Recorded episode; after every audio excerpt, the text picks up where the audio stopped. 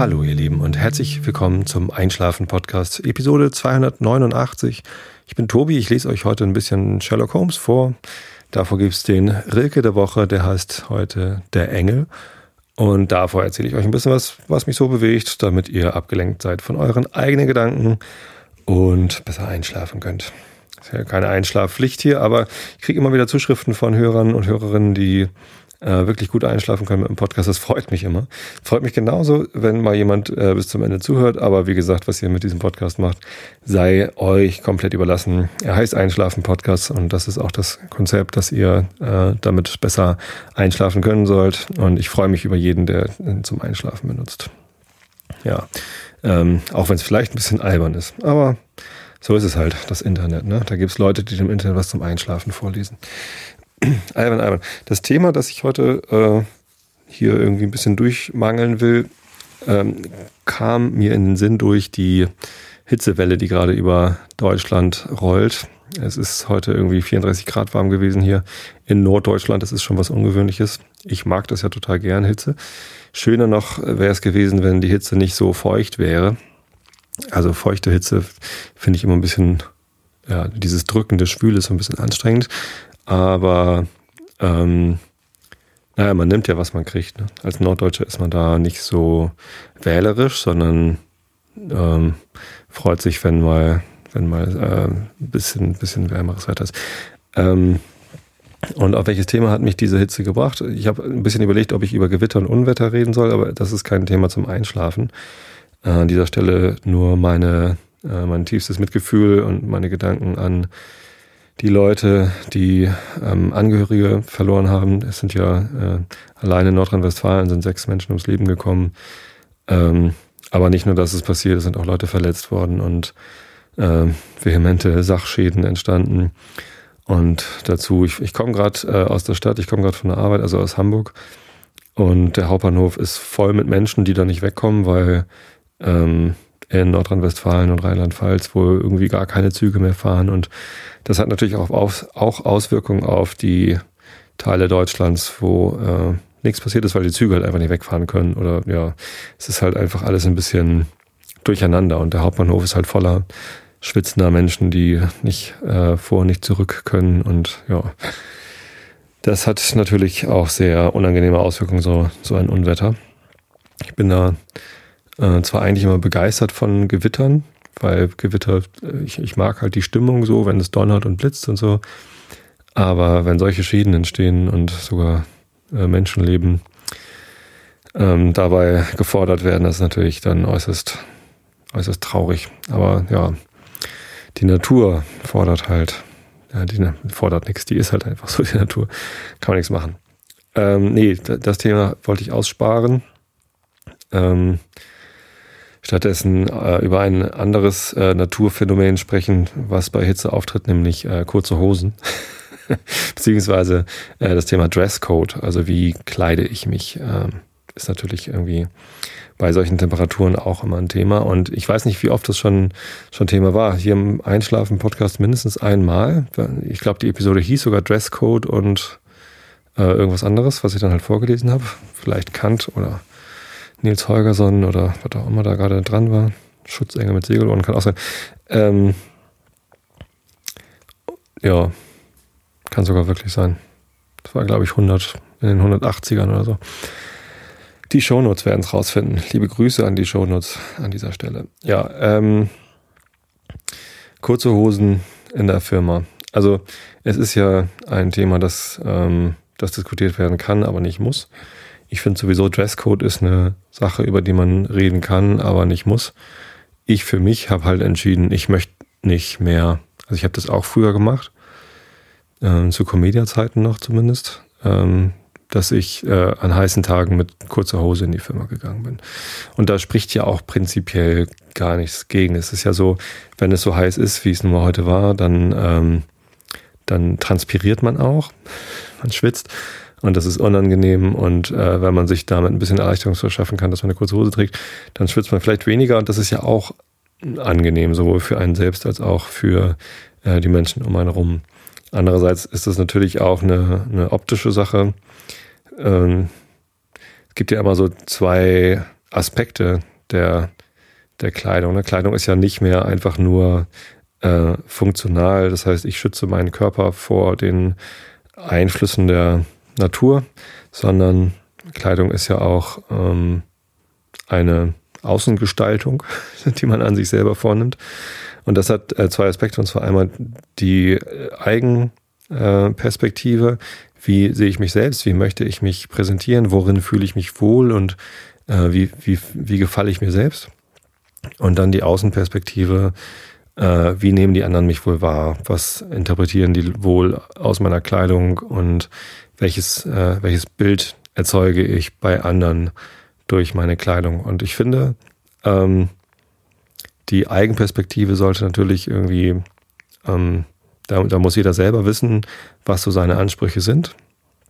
Ne? Es gibt Leute, die legen großen Wert drauf, äh, wie sie sich selber präsentieren und ähm, ja, haben dann ein entsprechend gepflegtes Äußeres und das kann äh, bedeuten, dass sie sich halt äh, ordentlich und sauber kleiden oder auch, dass sie sich äh, besonders äh, schlodderig kleiden äh, oder besonders äh, fetzig. Also es kann ja alles Mögliche sein, wie man sich selber präsentieren will. Ich glaube zumindest, äh, dass ja einige Leute, die, die halt ähm, augenscheinlich äh, nicht besonders gepflegt sind, eben trotzdem ganz viel Wert darauf legen, dass sie, dass sie ungepflegt wirken. Kann auch sein. So, das ist ja auch ähm, in der, also jedem selbst überlassen, wie er sich gerne ähm, selber präsentieren will. Ja, und es gibt Leute, die legen gar nicht so großen Wert darauf, wie sie sich selber präsentieren, sondern nehmen halt der Notwendigkeit geschuldet, dass man einfach nicht nackt rumläuft, ähm, immer das Oberste aus dem Schrank und ziehen das dann an, solange bis es irgendwie komisch riecht und nehmen dann das nächste oder so. Gibt's ja auch, ähm, ist auch in Ordnung, solange sie ähm, sich selber damit wohlfühlen. Ne? Das ist so die, die Eigenperspektive, da hat jeder ein eigenes Maß, wie viel er ähm, darüber überhaupt nachdenken möchte, wie er sich kleidet und nicht und dann auch wie er sich kleidet und worin er sich wohlfühlt. Und dann gibt's aber äh, auf jeden Fall noch die Außenperspektive und da kommt es auch eben darauf an, ähm, wie man denn lebt. Also wenn man keinen Kontakt zu anderen Menschen hat, weil man ganz Tag zu Hause ist, dann ähm, äh, und, und da sonst niemand ist, der irgendwie Wert auf irgendwas legt, dann ist diese Außenperspektive natürlich nicht so wichtig weil man eben niemandem über die, äh, über die Füße läuft. Aber sobald man sich in der Öffentlichkeit bewegt und äh, Öffentlichkeit ist halt nicht nur öffentlicher Straf Straßenverkehr, sondern auch irgendwie in Geschäften oder auch bei der Arbeit, ähm, da trifft man eben dann auf Leute, die sich das möglicherweise nicht ausgesucht haben, ähm, dass sie einen angucken. So, und äh, da kann man natürlich sagen, persönliches Pech. Ich lege keinen Wert auf ähm, Außenperspektive, aber ähm, ich finde, man muss immer auch Rücksicht darauf nehmen, dass man, dass man anderen Leuten äh, begegnet. Und man muss sich zumindest vorher Gedanken darüber machen, äh, wie wirke ich denn auf die und was löse ich denn bei denen aus. Und oder, oder löse ich überhaupt irgendwas, will ich überhaupt was bei denen auslösen? Ne, es gibt ja Leute, die wollen was bei anderen Leuten auslösen, die wollen auffallen oder wollen irgendwie, keine Ahnung. Äh, und andere Leute, die äh, möchten eigentlich lieber nicht auffallen oder möchten irgendwie, haben das Ziel, ein möglichst angenehmes Äußeres auch für andere ähm, zu haben. Und das ist, ähm, das muss man sich zumindest bewusst machen, was man denn, was man denn da tut. Und wenn man irgendwie das vergisst, wenn man die Außenperspektive vergisst, dann kann das eben passieren, dass man nur aufgrund der Eigenperspektive sich kleidet und dann ähm, Wirkungen bei anderen Leuten erzielt, die möglicherweise nicht äh, beabsichtigt waren. So, nach dieser ganzen schwafeligen Vorrede ist schon mal die Hälfte von euch eingeschlafen, ist gut. Ähm, weil jetzt äh, das schwierige Thema ist ja, äh, wie kleide ich mich denn bei der Arbeit? Was ziehe ich denn da an? Und ja, ich ziehe halt keine kurzen Hosen mehr an. Und warum? Weil ich einfach irgendwie denke, ähm, sicherlich gibt's Menschen, die meine stacheligen weißen, naja, also jetzt sind sie gerade so ein bisschen bisschen braun geworden, weil ich halt am Wochenende draußen im Garten gearbeitet habe, aber ich finde meine Beine halt nicht uneingeschränkt schön. So. Die sind nicht hässlich, sind nicht, äh, weiß ich nicht, aber ähm, ich, es gibt bestimmt Leute, denen, denen gefallen irgendwie meine Beine oder denen sind sie egal. Aber ähm, es gibt bestimmt auch Leute, die sagen, äh, nee, die sind nicht rasiert oder oh, da ist ein blauer Fleck. Äh, was, was hat er denn da wieder getrieben oder weiß ich nicht. Und das, das möchte ich einfach nicht. Ich möchte einfach den Leuten nicht mit meinen äh, stacheligen Beinen äh, irgendwie zu nahe treten. Ich will, diese Wirkung will ich halt nicht erzielen. Äh, stattdessen möchte ich eigentlich, also ich persönlich möchte halt lieber ein ähm, gepflegtes und in der Arbeit professionelles ähm, Äußeres, ähm, also einen Eindruck erwecken, dass ich, dass ich darauf achte, wie ich anderen Leuten auf den Geist gehe oder nicht. Ähm, und ich möchte den Leuten halt nicht auf den Geist gehen. Meine Rolle ist ja, wie ihr wisst, eine sehr kommunikative. Das heißt, nicht nur hier im Podcast ist meine Aufgabe zu reden, sondern ähm, in der Firma bin ich ähm, Produktmanager, habe ähm, die fachliche Verantwortung für ein Produkt und das bedeutet halt, dass ich mit sehr vielen Leuten äh, reden muss, immer wieder den ganzen Tag. Heute hatte ich Meetings von um 10 bis um halb zwölf und dann war ich Mittagessen äh, mit einem Ex-Kollegen von Comedia übrigens und ähm, dann hatte ich nochmal Meetings von um zwei bis um äh, 17 Uhr und ich muss halt die ganze Zeit reden. Also ich habe dann zwischendurch natürlich auch meinen Mund gehalten, aber äh, relativ viel meiner, äh, meiner Arbeitszeit verbringe ich halt mit anderen Leuten. Ähm, wir haben auch Großraumbüro, das heißt, dann kann mich sowieso jeder sehen und so. Und ich möchte halt einfach gerne ähm, ja, halbwegs gepflegt und, ähm, und professionell rüberkommen. so mein Anspruch. Und ähm, das bedeutet halt für mich, dass ich äh, keine keine kurzen Hosen trage. Nicht, dass es keine schönen kurzen Hosen gibt, gibt's auch. Ich habe letztens gerade mal gegoogelt als es gerade wieder warm war, nach kurzer Hose und Büro und habe dann so einen Artikel gefunden, ich glaube, das war in der Süddeutschen oder in der Zeit, äh, wo das auch besprochen worden ist und die haben so die Auffassung vertreten, ja doch, natürlich kann man auch als Büromensch äh, Mann kurze Hosen tragen. Man muss dann eben nur darauf achten, dass die Beine gut gepflegt sind und äh, die Hose muss halt auch aus Stoff sein und nicht irgendwie eine flatterige Jeans. Ähm, und äh, sollte halt übers Knie gehen und so weiter und so fort. Also gab es ein paar Regeln, gab es dann schon zu betrachten und ähm, da hatten sie so ein Symbolfoto von einem, äh, ja, wie, wie, da gibt auch diesen netten, ähm, diesen netten Sketch mit Bully Herbig. Äh, wie hieß der noch? Jetzt habe ich es vergessen. Na, gut, dass ich Andeutungen mache zu Dingen, die mir gerade nicht einfallen. Ähm, hm. Wo es dann am Ende darum geht, hier, ähm, ich habe meinen eigenen Sendemast dabei, er strahlt aber ganz schön. Und dann macht er ihm Pfeffer in die Augen und dann strahlt er nicht mehr. Sehr lustig. Naja. Ähm, wie auch immer, die Shownotes werden sicherlich verstehen, was ich meine und möglicherweise das Richtige raussuchen. Vielleicht schreiben sie es auch gleich mal im Chat. Und dann kann ich euch das nochmal erzählen, worum es ging. Ähm, ja, nun ist es nicht so, dass, dass es alle so halten mit der kurzen Hosenregel. Ähm, es gibt natürlich ähm, reichlich Leute, die mit kurzer Hose in die Firma kommen. Ich, ähm, ich akzeptiere das, aber ich achte dann darauf, denen nicht auf die Beine zu gucken, weil ich persönlich finde halt stachelige Männerbeine nicht so schön. So, es gibt sicher Leute, denen gefällt das oder denen ist das egal. Gebe ich auch dann gern zu, aber ich, ich mag es halt nicht so gern sehen. So, ähm, was einfach, weiß ich nicht ich finde es ein bisschen, nee, weiß nicht, finde es nicht so schön. Im Privaten kann man ja machen, was man will. Privat trage ich, trage ich auch gerne kurze Hose. Ich habe jetzt auch gerade eine kurze Hose an. Ähm, kann ich euch ja verraten. Weil es auch keiner von euch sehen kann, kann es euch jetzt auch nicht, nicht großartig stören. Wenn es doch jemanden stört, zu wissen, wie ich mich anziehe, während ich äh, einen Podcast aufnehme, dann ja, überspringe er diese Stelle. ähm, tja, wie Frauen sich kleiden, ist natürlich nochmal eine ganz andere Sache, als äh, wie Männer sich kleiden, wenn man ein Mann ist. Wenn man eine Frau ist, ist es sowieso was anderes. Weil Frauen kleiden sich anders als Männer, haben mehr Optionen. Wenn ein Mann zum Beispiel im Rock in die Firma kommt, äh, weckt er damit sicherlich ähm, Aufsehen und das ist eine auffällige Sache. Aber der hat dann auch mit größter Wahrscheinlichkeit das Ziel, irgendwie Aufsehen zu erregen. Äh, ich hatte mal einen, ich habe einen Freund, der hat früher mal ähm, sich selber einen Wickelrock genäht und ist dann damit rumgelaufen. Das war witzig, so, aber es war eben auch so, hier schaut mich an, mäßig. Und das kann man ja mal machen, aber es ist sicherlich eine andere Sache. Und als, als Frau kann man ja irgendwie verschiedenste Sachen anziehen. Hat man mehr, mehr Optionen als als Mann, finde ich. Natürlich hat man als Mann auch viele Optionen, nur sieht man sie vielleicht nicht so häufig, oder? Ich weiß es nicht. Vielleicht ist das jetzt auch gerade nur mein verstocktes altes Rollenbild, was ich als als Familienvater auf dem Lande so habe. Kann ja auch sein. Naja. Ich wollte auch immer schon mal wieder über diese ähm, Neuauflage des Aufschrei-Hashtags reden. Ähm, falls ihr euch erinnert, vor ungefähr einem Jahr gab es auf Twitter, ich weiß gar nicht, ob das auf Facebook auch stattgefunden hat, den, den Aufschrei. Ähm, da ging es darum, dass Frauen darüber berichtet haben, ähm, wie sie und wie häufig sie von, von Männern ähm, ja, missbraucht worden sind oder falsch behandelt worden sind oder aufgrund ihrer, äh, ihres Geschlechts irgendwie ähm, ja, negativ behandelt worden sind. Und das gleiche gibt es nochmal äh, auf Englisch.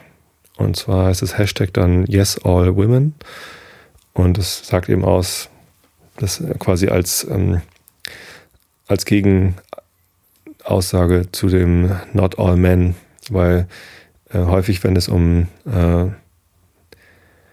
um Frauenmisshandlung, das ist eigentlich das falsche Wort, um Frauenbenachteiligung, ich weiß es nicht genau, was man da, äh, welchen Begriff man da am besten verwendet.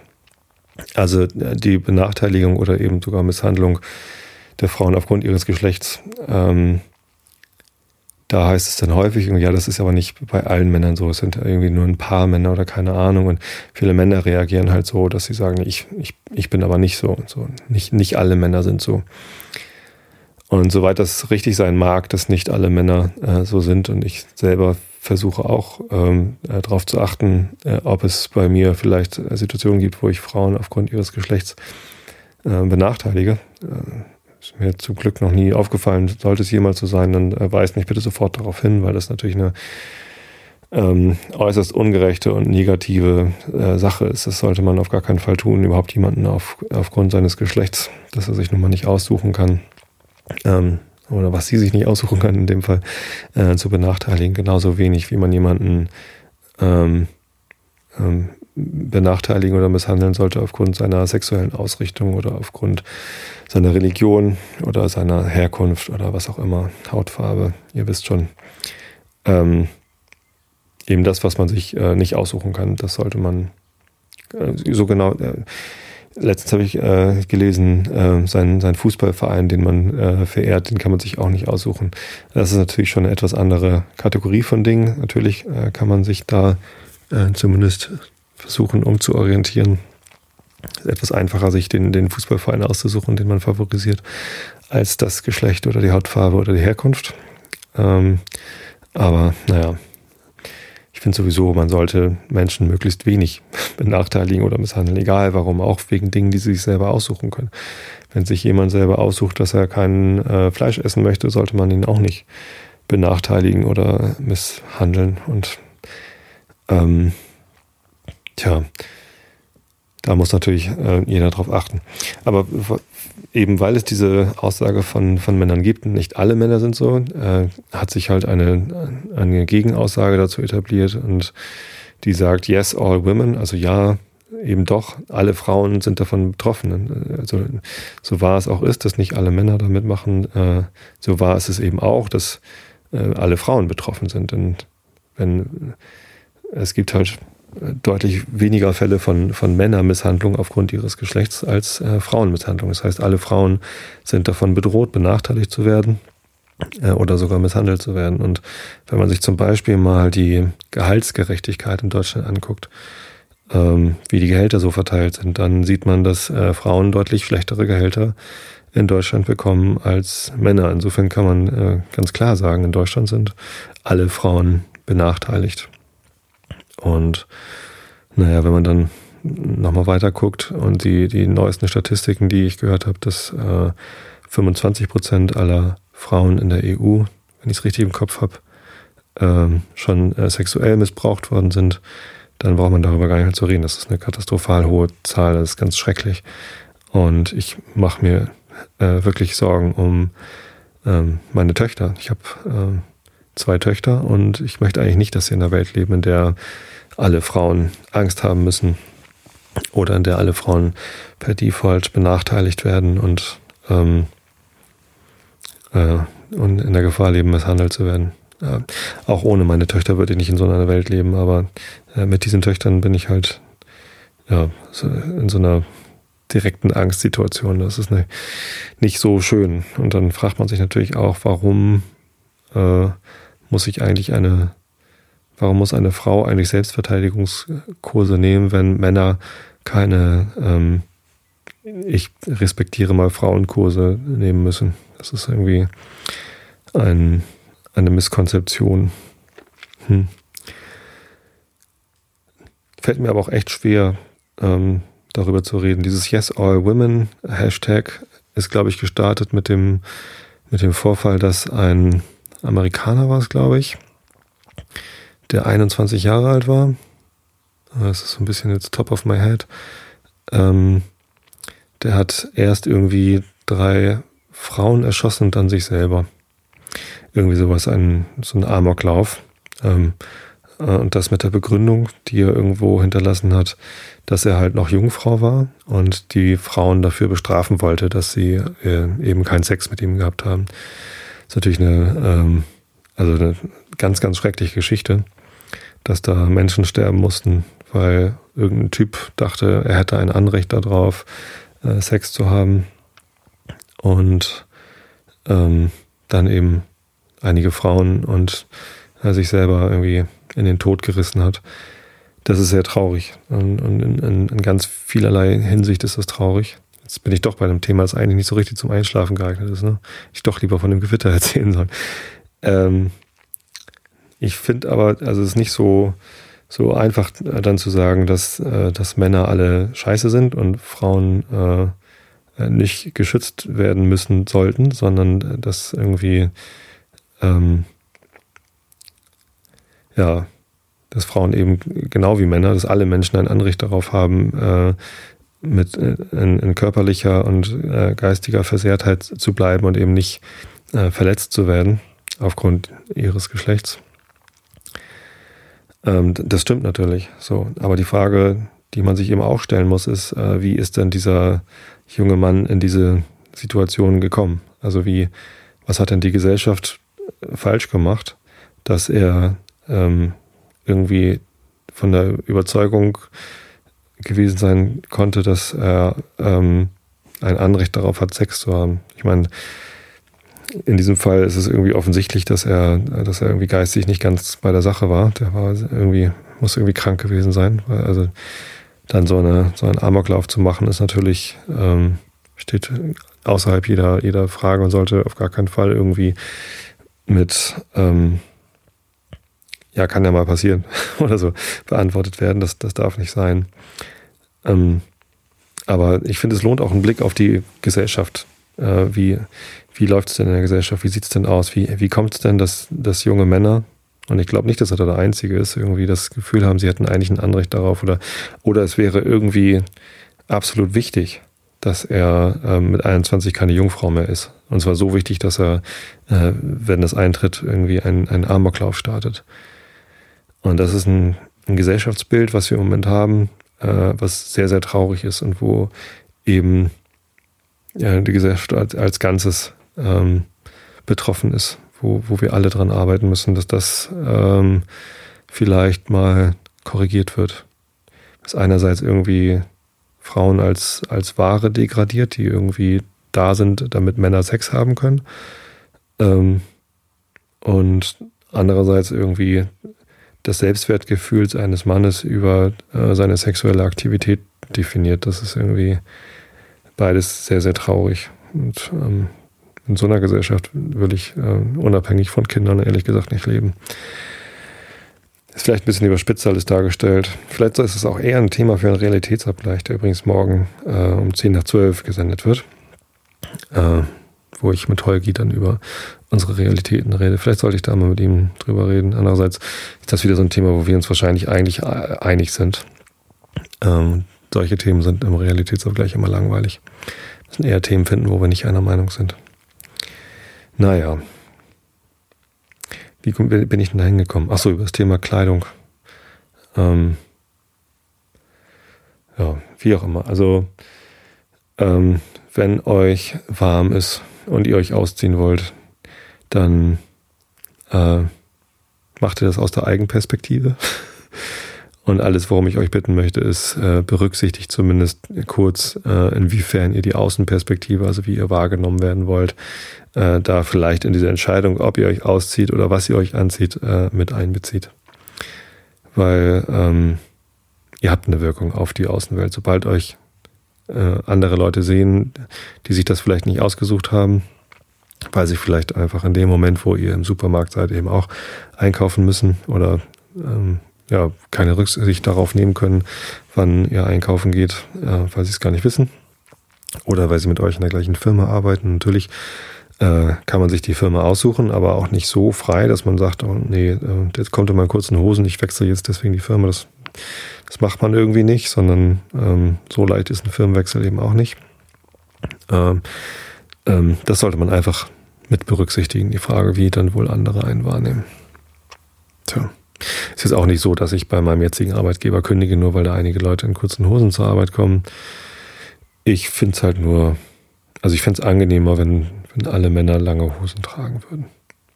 Wobei einige jüngere Männer, die sich schön die Beine rasieren und irgendwie sportliche Beine haben, okay, das finde ich sogar auch angenehm. Aber das ist eben, ich bin da nicht der Maßstab. Das finden vielleicht andere Leute wieder unangenehm. Vielleicht finden unsportliche Männer äh, oder unsportliche Frauen, äh, die den Anblick von sportlichen Männerbeinen unangenehm, fühlen sich dadurch äh, in unangemessener Weise erregt oder genervt oder was auch immer. Und das ist halt, ja, ich finde, in der Öffentlichkeit sollte man da drauf Rücksicht nehmen. So, jetzt gucke ich mal eben in den Chat, was da so los ist. Ähm, ob die vielleicht Business Casper. Jetzt habe ich es gesehen, äh, ist mir eingefallen, bevor ich ähm, in den Chat geguckt Ja, stimmt aber auch. Der Chat hat es auch rausgefunden. Ähm, Business Casper ist der richtige Clip. Vielen Dank. Ja, so richtig, ähm, so richtig super lustig ist der nicht. Ich finde äh, gerade diesen Clip aber relativ, ähm, relativ lustig, weil, weil er sich halt ähm, über das lustig macht, was ich eben auch mal. Also wenn, wenn ich zum Beispiel Termine mit externen habe, dann achte ich darauf, dass ich ein ordentliches Hemd anhab und so. Und äh, ich habe eben auch schon in Situationen gearbeitet, wo Leute damit ja nicht angeben, aber durchaus kokettieren, dass sie eben sehr viel in der Gegend rumjetten und hierhin fliegen, dahin fliegen und ach, ich bin ja so wichtig, weil ich ständig durch die Gegend fliegen muss. Und genau das nimmt der Bully Herbig in diesem ähm, Business Casper Clip auf die Schippe. Und ähm, ja, kann man sich mal angucken. Ich gucke mir das auch ab und zu an. Gut. Dann komme ich mal zum Rilke der Woche. Das ist heute der Engel. Mit einem Neigen seiner Stirne weist er weit von sich, was einschränkt und verpflichtet, denn durch sein Herz geht riesig aufgerichtet das ewig Kommende, das kreist. Die tiefen Himmel stehen ihm voll Gestalten und jede kann ihm rufen, komm, erkenn. Gib seinen leichten Händen nichts zu halten aus deinem Lasten, denn sie kämen denn bei Nacht zu dir, dich ringender zu prüfen und gingen wie Erzürnte durch das Haus und griffen dich, als ob sie dich erschüfen und brächen dich aus deiner Form heraus. der Engel. Ja. Gut, dann kommen wir jetzt zum Sherlock Holmes. Ich hatte erst überlegt, ob ich gleich mit ähm, Immanuel Kant weitermache. Aber ich habe gestern und vorgestern Abend jeweils eine Episode Sherlock mit meiner Frau zusammen geguckt, diese BBC-Serie. Ähm, und wir haben einfach nochmal ganz vorne angefangen, weil wir nicht mehr genau wussten, wie viele Episoden wir eigentlich schon geguckt hatten. Ich hatte irgendwie den Eindruck, ich hätte schon die ein oder andere gesehen. Aber tatsächlich habe ich vorgestern zum ersten Mal eine ganze Episode Sherlock am Stück gesehen. Und das war halt die erste aus der ersten Staffel. Ähm, und ähm, die Geschichte ist halt angelehnt an die Studien Scharlachrot. Hatte aber irgendwas mit Pink zu tun. Und ich muss sagen, die ist, die ist echt richtig toll. Es ist eine, eine Serie, Allerdings äh, nicht so eine typische Serie wie How I Met Your Mother oder ähm, was es halt so für, für Serien gibt, ähm, die halt meistens irgendwie eine Folgenlänge von vielleicht einer halben oder einer Stunde haben. Bei Sherlock sind die Folgen ähm, immer zwischen anderthalb und zwei Stunden lang, haben bestimmt auch eine feste Länge, ich weiß sie aber gar nicht. Ähm, ist aber über 90 Minuten. Und ähm, pro Staffel gibt es halt nur drei Folgen, wenn ich es richtig weiß. Also zumindest die ersten beiden Staffeln haben nur drei Folgen. Dafür sind sie halt länger, die jeweiligen Folgen. Ist also keine, keine so typisch aufgebaute äh, Serie. Und das gefällt mir schon ganz gut. Ich mag das mit den, mit den längeren äh, Episoden, obwohl man sich dann natürlich nicht wie bei, also ich, ich mag es halt manchmal bei How I Met Your Mother oder bei ähm, Big Bang Theory oder so, dass man sich eine, eine Episode mal eben anschauen kann. Und man muss dann nicht gleich einen ganzen Abend für planen, sondern man kann so dynamisch entscheiden, nach jeder Episode gucke ich jetzt noch ein oder nicht, so weil die halt alle immer nur eine halbe Stunde dauern und dann ist gut. Bei anderthalb Stunden, wenn man irgendwie, weiß ich nicht, erst so um äh, ja ungefähr eine Stunde vor zu Bett gehen äh, dran denkt, dass man ja eigentlich noch eine noch ein bisschen eine Serie gucken könnte, dann, dann fallen solche Serien halt gleich weg. Eine Game of Thrones ist zum Beispiel auch so eine Serie mit sehr langen Episoden. Ähm, ich glaube aber, da ist es eine Stunde. Ne? Die, ja, die Game of Thrones Episoden sind jeweils eine Stunde lang, glaube ich. Ähm, da muss man halt eben dann die, Recht, äh, die, die rechte Zeit für haben. Sherlock ist noch länger. Ähm, ist richtig toll. Also gefällt mir sehr, sehr gut mit dem äh, Cumberbatch und, und Martin Freeman. Ähm, macht Spaß, kann man sich angucken. Sehr schön. Ja. Und weil ich gerade so im Sherlock-Modus bin, lese ich euch jetzt Sherlock Holmes vor. Wir sind im neunten Kapitel von Arthur Conan Doyle, Sherlock Holmes, eine Studie in Scharlachrot. Äh, 61 Prozent in der Kindle-Ausgabe. Und das Kapitel heißt Die Blume von Utah. Dies ist nicht der Ort. Achso, Moment mal, Augen zu und zugehört habe ich nicht gesagt. Sage ich aber gar nicht in jeder Episode. Ne? Irgendwann wollte ich mir das mal angewöhnen, Augen zu und zugehört zu sagen, bevor ich vorlese. Ähm, aber ich glaube, das vergesse ich relativ häufig. Da habe ich zumindest, immer wenn ich das jetzt sage, habe ich den Eindruck, habe ich es eigentlich letzte Woche gesagt? Hm. Nun ja, ich sag's jetzt zumindest nochmal, damit ihr Bescheid wisst. Jetzt, jetzt könnt ihr wirklich schlafen. Jetzt ist der aufregende Teil vorbei. Augen zu und zugehört, die Blume von Utah. Dies ist nicht der Ort, um die Drangsale und Beschwerden zu schildern, welche die ausgewanderten Mormonen zu erdulden hatten, bevor sie ihren neuen Zufluchtshafen erreichten. Von den Ufern des Mississippi waren sie nach den westlichen Abhängen der Rocky Mountains gezogen und hatten dabei eine Ausdauer und Zähigkeit bewiesen, die einzig in der Geschichte dasteht.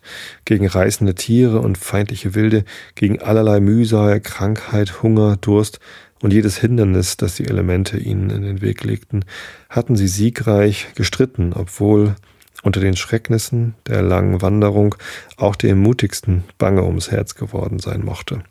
Als endlich das weite Tal von Utah im Sonnenschein zu ihren Füßen ausgebreitet lag und sie aus dem Munde des Führers vernahm, dass es das Land der Verheißung sei, der jungfräuliche Boden, welcher ihnen auf ewige Zeiten zu eigen gehören solle, da gab es wohl keinen unter der großen Schar, der nicht freudig auf die Knie gesunken wäre, um ein Dankgebet für seine Rettung emporzusenden. Brigham Young zeigte bald in der Verwaltung der Ländereien ebenso viel Geschick, als er bei der Führung äh, des Volkes bewiesen. Er ließ Vermessungen vornehmen und Pläne entwerfen, auf welchen die künftige Stadt verzeichnet war.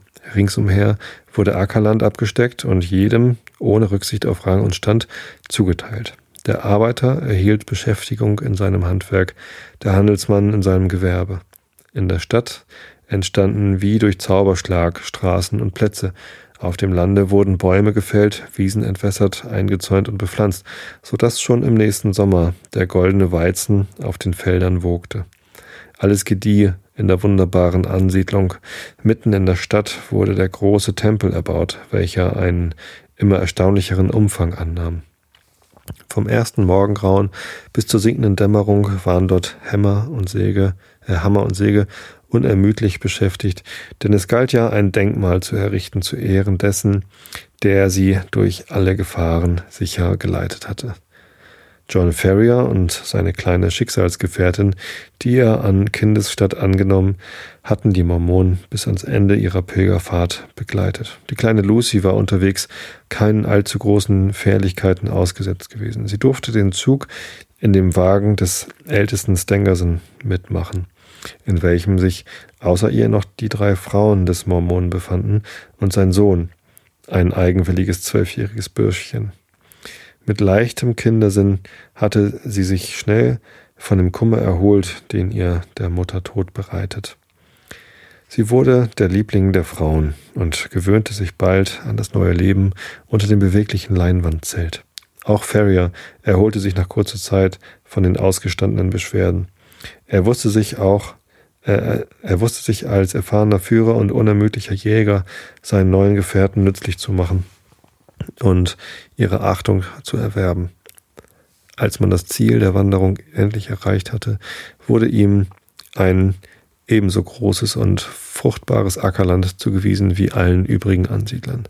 Außer Brigham Young erhielt äh, außer Brigham Young er, selbst erhielten nur die vier Hauptältesten Stangerson, Campbell, Johnston und Drebber ansehnlichere Besitztümer. Auf dem ihm zugefallenen Strichlandes baute sich John Ferrier ein festes Blockhaus, das er im Laufe der Jahre vergrößerte, bis es ein geräumiger Landsitz wurde. Er war eine durchaus praktische Natur, geschickt zu jedem Handgriff, klug und besonnen in allem, was er unternahm. Eine eiserne Gesundheit setzte ihn in den Stand, von früh bis spät tätig zu sein beim Anbau seines Grund und Bodens. Dieser angestrengte Fleiß brachte ihm reichliche Früchte und sein Hab und Gut mehrte sich zusehends. Nach Ablauf von drei Jahren besaß er mehr als seine Nachbarn. Nach sechs Jahren war er wohlhabend, nach neun Jahren reich, und als zwölf Jahre um waren, gab es in der ganzen Stadt am Salzsee kaum ein Dutzend Leute, die sich mit ihm vergleichen konnten. Von dem großen Binnensee bis zu dem äh, Wasatch-Gebirge kannte und schätzte man John Ferriers Namen allgemein. Einen Punkt, einen Punkt gab es jedoch, in welchen er den Anforderungen seiner Glaubensbrüder nicht genügte. Kein Drängen und keine Überredungskunst konnte ihn bewegen, sich einen weiblichen Hausstand nach Art seiner Gefährten einzurichten. Er gab für seine hartnäckige Weigerung keine Gründe an, sondern begnügte sich damit, unerschütterlich bei seinem Entschluss zu verharren. Manche beschuldigten ihn deshalb der Lauheit gegen die Religionsgemeinschaft, der er beigetreten war. Andere meinten, er handle aus Habgier und wünsche, die Kosten zu sparen. Wieder andere sprachen von einer früheren Liebesgeschichte und sagten, er habe im Osten ein blondes Mädchen zurückgelassen, das er nicht vergessen könne. Eins nur war sicher, Ferrier blieb ein für allemal unvermählt. In jeder anderen Hinsicht unterwarf er sich aber den herrschenden Gebräuchen und galt für ein strenggläubiges Mitglied der jungen Ansiedlung. Lucy Ferrier wuchs in dem Blockhaus auf und half ihrem Pflegevater bei allen seinen Unternehmungen. Das Kind gedieh in der scharfen Bergluft und den balsamischen Fichtenwäldern besser, als wenn es die Pflege der besorgtesten Mutter und Wärterin genossen hätte. Wie die Jahre flohen, wurde ihre Gestalt schlanker und kräftiger, ihre Wangen röteten sich, ihr Schritt gewann an Elastizität. Allmählich und unmerklich hatte sich die Knospe zur, Blü zur Blume entfaltet. Mancher Wanderer, den sein Weg auf der Landstraße an Ferriers Besitztum vorbeiführte, sah dem anmutigen Mädchen mit Wohlgefallen nach, wenn sie durch die Weizenfelder schritt oder auf ihres Vaters Mustang einhergeritten kam, den sie leicht und sicher zu regieren verstand, wie ein echtes Kind des Westens. Zur Zeit, als John Ferrier für den reichsten Farmer an den westlichen Abhängen der Rocky Mountains galt, war Lucy zur Jungfrau erblüht. Unversehens hatte sie die Schwelle der Kindheit überschritten und nun kam auch für sie der Tag, an dem sie das, Erwachs äh, das Erwachen eines neuen, schöneren Lebens in ihrem Innern mit Stolz und Freude empfand. Ein Ereignis trat ein, das nicht nur für Lucys Zukunft von den wichtigsten Folgen war, sondern auch auf das Schicksal vieler anderer einen entscheidenden Einfluss übte. An einem warmen Junimorgen waren die Heiligen des jüngsten Tages nach ihrer Gewohnheit geschäftig wie die Bienen die sie sich zum Vorbild erwählt hatten. Überall auf den Feldern und in den Werkstätten vernahm man das Gewirr und Gesumme menschlicher Tätigkeit. Auch auf den staubigen Landstraßen herrschte ein buntes Leben. Dort trabten lange Züge schwer beladener Maultiere einher, die alle nach dem Westen zogen, denn das Goldfieber war in Kalifornien ausgebrochen und wer zu Lande dorthin wollte, den führte sein Weg an der Stadt des Auserwählten vorbei.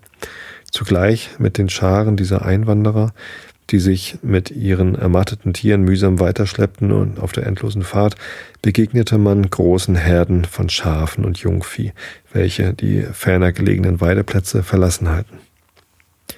Auf der Straße war ein dichtes Gedränge von Menschen und Tieren entstanden, aber mitten durch das Gewühl hindurch galoppierte Lucy Ferrier, die sich als geschickte Reiterin einen Weg bahnend, ihre Wangen waren gerötet von der raschen Bewegung, ihre kastanienbraunen Locken flogen im Winde. Der Vater hatte sie mit einem Auftrag nach der Stadt geschickt, und sie jagte in jugendlichem Mute, wie sie schon so oft getan, furchtlos dahin, um ihn auszurichten.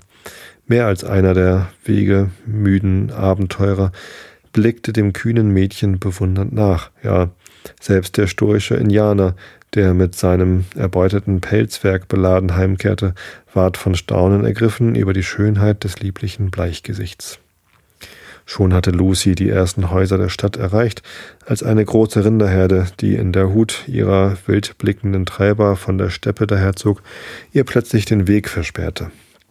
Ungeduldig über dieses Hindernis sprengte sie in die erste beste Lücke hinein, die sich zu öffnen schien. Kaum aber hatte sie das getan, als die gehörnten Scharen hinter ihr nachdrängten und sie sich mit ihrem Pferde fest eingekeilt sah in dem unaufhaltsam vorwärts flutenden Strome.